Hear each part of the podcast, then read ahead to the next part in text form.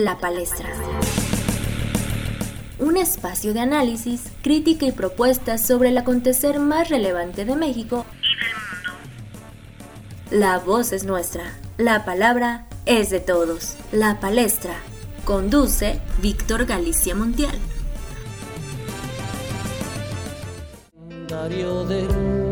bolsillo y gritan, ¿quién me ha robado el mes de abril? Hola, ¿qué tal? Sean todos ustedes bienvenidos a La Palestra, este nuevo espacio de comunicación en tiempos del COVID-19. Indudablemente estamos viviendo en nuestro país, en México, pues temas complejos temas en donde desde luego esta nueva pandemia ya ha cobrado eh, la factura principalmente en el ámbito más importante, que es el ámbito de la salud, pero que también está permeando en otras esferas como es principalmente la económica, la psicológica, la social, en fin, eh, es, un, es un tema que estamos padeciendo actualmente a nivel eh, global y por ello la palestra será un nuevo espacio en donde desde luego estaremos analizando, habrá muchísima crítica, pero sobre todo también propuestas desde diferentes visiones, desde variados ángulos, y es que definitivamente la verdad tiene más de dos caras. Estaremos hablando, sí, desde luego, en este espacio de temas enfocados a la comunicación política, pero también temas sobre finanzas personales, temas sobre cómo cuidar tu bolsillo en esta época, en estos tiempos difíciles, cuestiones psicológicas, cómo mantener tu mente positiva frente a tanta catástrofe que estamos padeciendo y temas de distinta índole, ya que al final de cuentas, lo decimos en la palestra, la voz es nuestra, pero la palabra es de todos. Así que buscamos que este espacio sea tu espacio para que tú seas el protagonista de esta palestra, de este espacio de comunicación y desde tu análisis, tu crítica, tu propuesta, abonemos al bien común y a el país que merecemos y el país que necesitamos. Aquí no se trata, amigas y amigos, de colores políticos, no se trata desde luego de diferentes gremios o no se trata de dividir a una sociedad ya bastante polarizada. Todo lo contrario, se trata de que nos unamos, de que propongamos y de que juntos hagamos conciencia a través de la palabra y a través de las plataformas digitales de qué es lo que sí, qué es lo que no podemos eh, llevar a cabo para que tengamos, insisto, el país que merecemos. ¿Quién me ha robado el mes de abril? ¿Cómo pudo sucederme a mí? Dicho esto y sin más preámbulo, adentrémonos al tema que nos convoca en esta primera emisión.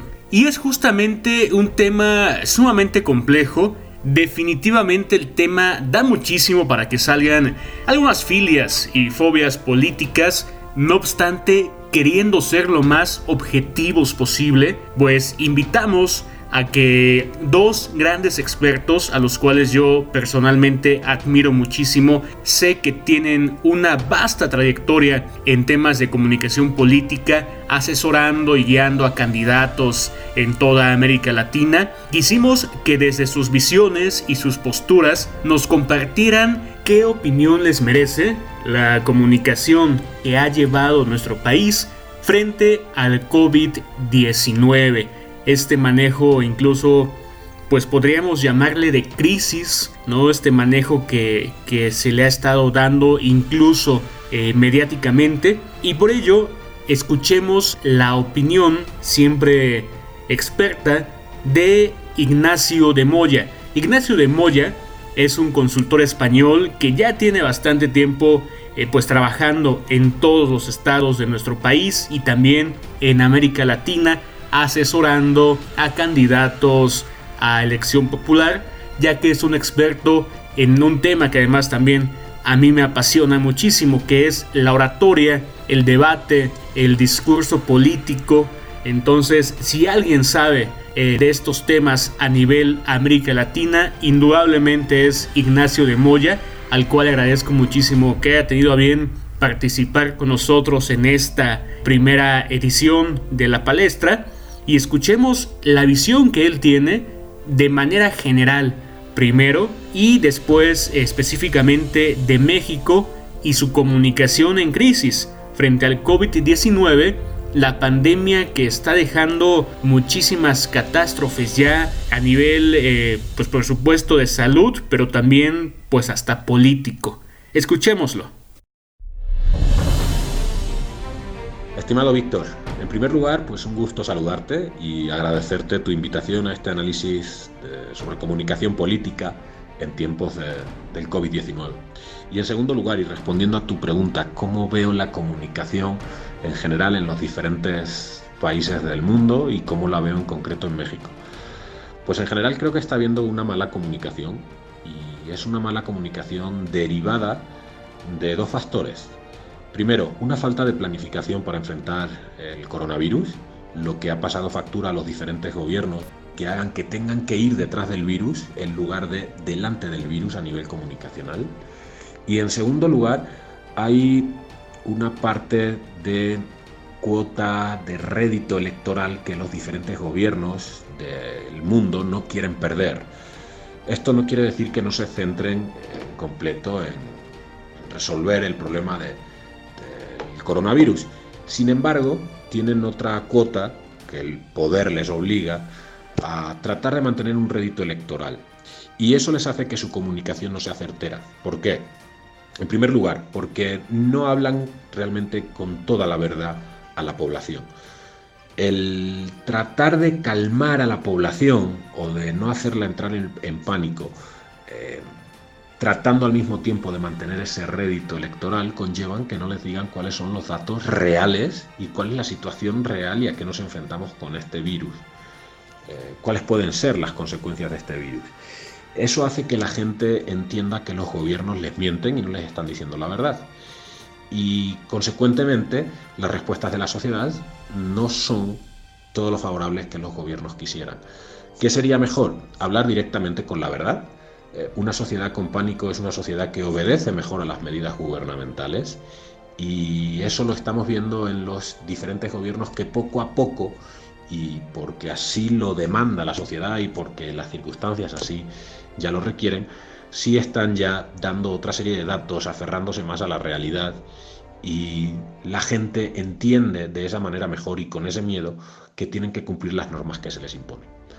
A partir de ahí, ¿Cómo está siendo la comunicación en México desde presidencia? Pues como nos tiene bien acostumbrados el presidente Andrés Manuel, pues obviamente vimos una, una desfocalización del problema desde el primer momento, desde que prácticamente desde China se anunció el primer caso y que se podía expandir al resto del mundo. Eh, no era un problema importante para el presidente, no estaba tanto en su agenda Incluso ya siendo el problema bastante más grave, hemos visto algunas declaraciones que son totalmente incongruentes con el resto del mundo. O sea, de, declaraciones de poder seguir saliendo a restaurantes, de abrazarse, de darse besos, de que el coronavirus no afecta eh, aquí en México. Eh, una serie de situaciones un poco fuera de lo que se puede esperar de un mandatario de la talla de un país como México. Eh, obviamente, las circunstancias al final le han obligado a tener que reconocer que nos tenemos que quedar en casa, que este virus se vence entre todos, pero con una serie de medidas que poco a poco se van implantando y más que implantando se van recomendando. Son más las recomendaciones que las obligaciones que hay ahora mismo desde el gobierno. Eh, lo cual conlleva a que la pandemia también se vaya a alargar mucho más tiempo, incluso que en México, igual que en el resto de América Latina, sea una cuestión de supervivencia natural antes que de cortar la epidemia por confinamiento y por medidas sanitarias, entre otras cosas por la falta de medios que hay. ¿Qué se está diciendo también? Los datos que se están ofreciendo no son del todo reales. Es imposible que México tenga una tasa de mortalidad tan sumamente baja como está teniendo con respecto al resto del mundo cuando no se están tomando las medidas suficientes para paliar el problema. esos datos se refieren obviamente eh, a la cuenta que se puede sacar o a la percepción que se puede tener en función de los test que se están haciendo. Pero son muy pocos test lo que se hacen. Entonces, claro, en función del número de test que hagas o de pruebas que hagas, tienes un número de infectados. Pero te estás dejando al margen todas esas personas que no se le han realizado una prueba y no tienen, y no tienen la posibilidad de saber si están o no contagiados. Entonces, los datos que da son irreales y la comunicación del gobierno de, de, México en este momento para mí es una información poco veraz con respecto a la realidad, sí veraz con respecto a los datos que ellos tienen pero esos datos no son suficientes y que afronta de una manera muy light cuál es la realidad del problema. Creo que sería mucho más fácil, mucho mejor para la sociedad que el presidente o el subsecretario de salud hablaran realmente del problema tan tan grave que se nos puede venir encima y cuáles van a ser las consecuencias económicas que van a ser muy muy graves y las consecuencias sociales que van a ser todavía más graves que las económicas. Y eso quizás sí ayudaría a que la sociedad mexicana entendiera cuáles son los riesgos que corren de estar en la calle, cuáles son los riesgos que corren si no se protegen, cuáles son los riesgos que corren si no obedecen esas recomendaciones. A partir de ahí, pues hay que, como en todos los lugares del mundo, solo hay que esperar y ver cómo, cómo va fluyendo la situación y, obviamente pues tratar de mejorar en lo más posible la comunicación política, siempre hablando con la verdad, que no creo que se esté haciendo. Te mando un abrazo fuerte, espero eh, nos veamos pronto y, y que te cuides mucho, que podamos brindar después de que todo esto pase. ¿Cómo pudo Que así sea, que así sea, estimado Ignacio de Moya, estimado Nacho. Ojalá que, que, que esto pase pronto. Ojalá que nuestros respectivos gobiernos tomen las decisiones que tienen que tomar como jefes de Estado y que más allá de observar justamente esa cuota política, pues se preocupen y se ocupen principalmente por sus ciudadanos y por la salud, pues sí, eh, financiera también y económica de todos los que hacemos a este gran país. Resulta sumamente, incluso hasta contradictorio, escuchar algunas entrevistas de antaño en donde quienes ahora ostentan el poder pues se han convertido en todo lo que criticaban o si bien no en todo en algo de lo que alguna vez criticaron. Por ejemplo, con lo que pasó en la influenza allá en el mandato del entonces presidente Felipe Calderón, en donde nuestro actual mandatario pues demandaba ese apoyo para las pymes, apoyo que en este presente sexenio pues no ha existido. Prácticamente se ha dejado pues a la deriva a ese gran motor económico de la economía nacional que son las pequeñas y las medianas empresas de las cuales pues se genera más del 80% del empleo a nivel nacional.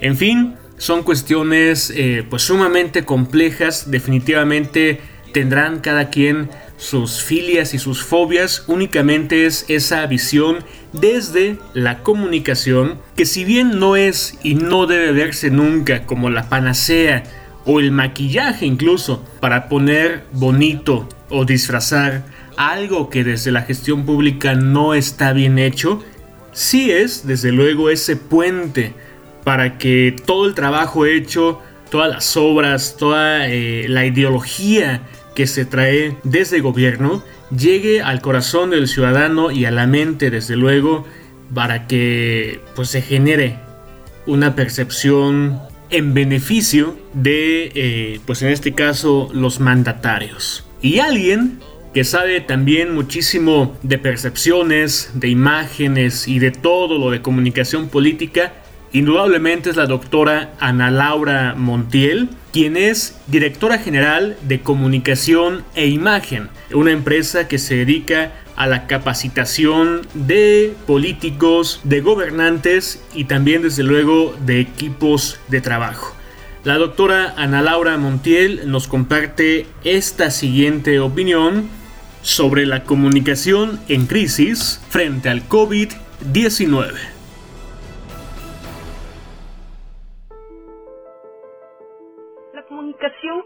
Empleado en estos últimos meses por los diversos países, pues tiene que ver mucho con el sistema político que tienen, porque a partir de eso, pues las estructuras comunicativas son completamente diferentes. Un poco para tratar de aportar en, esta, en este espacio que tenemos, voy a retomar un artículo que hizo la revista Letras Libres eh, el mes de marzo y habla un poco de cuáles serían los puntos, los seis puntos más importantes que debe tener la comunicación de todos los países. Esto está basado en seis puntos que establece el Centro de Control de Enfermedades de Estados Unidos y en el cual da seis recomendaciones importantes para tener una comunicación efectiva en tiempos de, eh, de esta pandemia. Y voy a aterrizarlo al tema de nuestro país, que es México.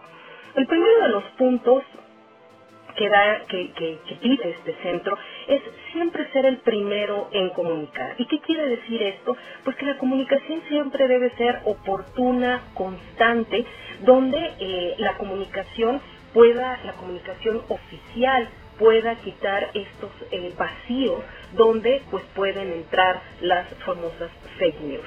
En este sentido, en nuestro país, pues el, subsecretario López Gatel ha llenado espacios importantes al tener una conferencia dos veces al día, lo cual pareciera que el primer punto, digamos, eh, a jalones y estirones, se ha logrado. Es decir, eh, llenan este espacio con información dos veces al día, por lo cual yo calificaría que el primer punto se logra. El segundo punto es ser preciso dar datos reales y evitar la, especulación. En este sentido, el gobierno de nuestro país pues ha, incurrido en varios errores al minimizar la situación, al minimizar los casos, al cometer errores como la fuerza del presidente es inmoral, no física, en fin, eso ha generado que este punto no se lleve a cabalidad, puesto que la información pues no ha sido precisa del todo. El tercer punto es ser creíble, apegarse a los hechos, dejar al lado opiniones o tendencias ideológicas o políticas. Y en ese sentido también el gobierno de nuestro país pues ha tenido algunos errores al respecto. Es decir, aunque sí se apega a los hechos, pues sigue habiendo en las declaraciones tanto del presidente como de Hugo López Gatel, pues siempre, eh, siempre digamos que eh, los hechos vinculados con la política. Entonces eso hace que no sea del todo creíble, sino que exista una tendencia. El cuarto punto es ser empático, entender que la gente tiene dudas y se debe explicar las veces que sea necesario. Y en ese sentido, bueno, pues eh, el, subsecretario sí efectivamente pues eh, comunica y, responde las dudas de los periodistas tantas veces sea necesario, pero pareciera que a veces pues se molesta que las preguntas no estén a la altura de su capacidad eh, pues profesional e intelectual. Yo creo que aquí el el subsecretario debería ser un poco más empático y entender que hay muchas dudas, que hay mucha carencia de información, que hay también mucha ignorancia y en ese sentido pues debería ser quizá un poco más paciente y mucho más articulado en cuanto a sus respuestas. El siguiente punto es promover acciones responsables, es el quinto punto. ¿Y esto qué quiere decir? Pues comunicar medidas para proteger la salud tanto física y emocional de la gente. Es decir, en estos momentos pues se requiere acciones responsables por parte del gobierno de nuestro país en relación a la pandemia. Y en este sentido, pues el gobierno de nuestro país no ha sido muy efectivo, ya que desde un principio, pues el presidente eh, seguía en gira, seguía dando abrazos, besos, y bueno, pues siempre por lo menos al principio, pues siempre se mostró una actitud totalmente irresponsable, no solo con su salud, porque es el mandatario, sino además con la salud de las personas que lo abrazaban y le daban la mano sin ninguna medida de protección. Y el último punto es siempre mostrar respeto. Mostrar respeto a la audiencia y no actuar ofensivamente. Y bueno, pues en ese, en ese aspecto pareciera que no se ha mostrado respeto absoluto cuando se confunde el tema de la pandemia, el tema de las necesidades eh, tanto físicas y emocionales y de salud que requiere la población. Y en muchas ocasiones pues el presidente Hugo López Gatel hace referencia a sus adversarios, a los conservadores, a una serie de temas ideológicos y políticos que muestran muy poco respeto a una crisis eh, de, de salud mundial que no tiene que ver nada con la política local de un lugar. Entonces, bueno, pues ese es mi comentario. Espero que haya sido interesante y que sea motivo de reflexión. Muchas gracias y hasta la próxima.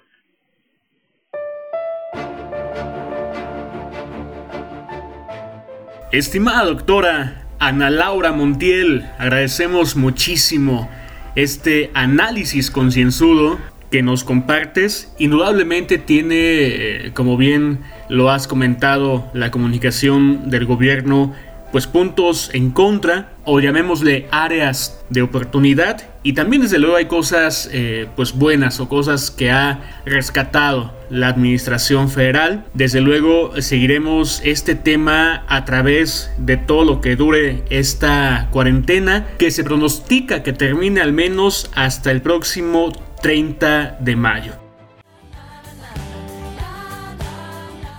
No me queda más agradecerte de todo corazón que nos hayas acompañado y mantente al pendiente de todos y cada uno de los temas y diferentes invitados que tendremos en la palestra, en donde la voz es nuestra, pero la palabra es de todos. Aprovecha este tiempo para capacitarte, para leer, para divertirte, para estar con tu familia para que escuches a Joaquín Sabina y desde luego para que escuches la palestra todos los sábados a través de Spotify. Pero hagas lo que hagas, quédate en casa.